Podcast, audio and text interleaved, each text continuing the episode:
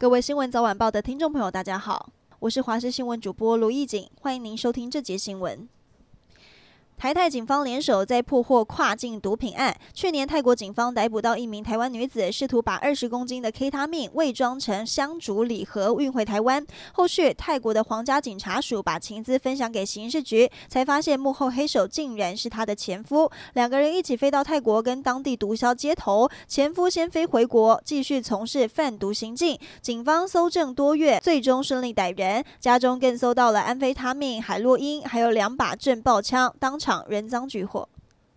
台北市有一名女子发文指控，昨天她没穿内衣贴胸贴走在路上，突然被警察拦下来。原本还觉得莫名其妙，靠近才知道，原来警察认为她穿着太暴露，引诱别人犯罪。当事人很生气，觉得警察没有提供证件证明身份，还当街质疑自己的穿着，实在很不合理。警方证实，员警是交通大队的同仁，盘查方式和说的话确实不适当，将会进行惩处。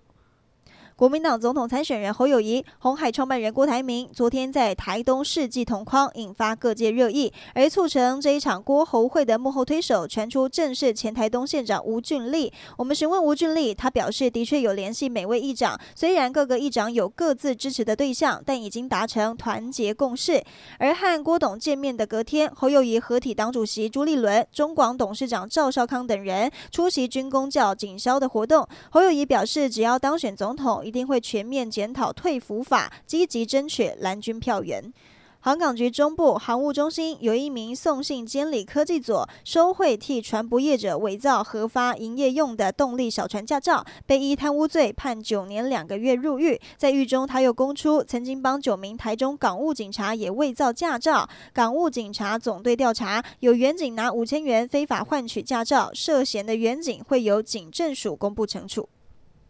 立法院又被搜索，这一次是国民党立委郑天才的助理办公室。挂名执行长的立大生技国际创办人张腾龙涉嫌担任白手套，拿了好几百万，行贿营建署的道路工程组长，护航特定的厂商，取得云林县的道路改善工程补助，以及市区道路规划软体服务标案，涉嫌贪污。检警昨天一早就经过立法院的同意展开搜索，总共约谈了二十三人，其中十二人列被告身份。今天凌晨陆续续。以三十万到五十万元交保，立委的办公室执行长、营建署组长以及业者，因为涉嫌重大有串供之余，四个人被声押禁见。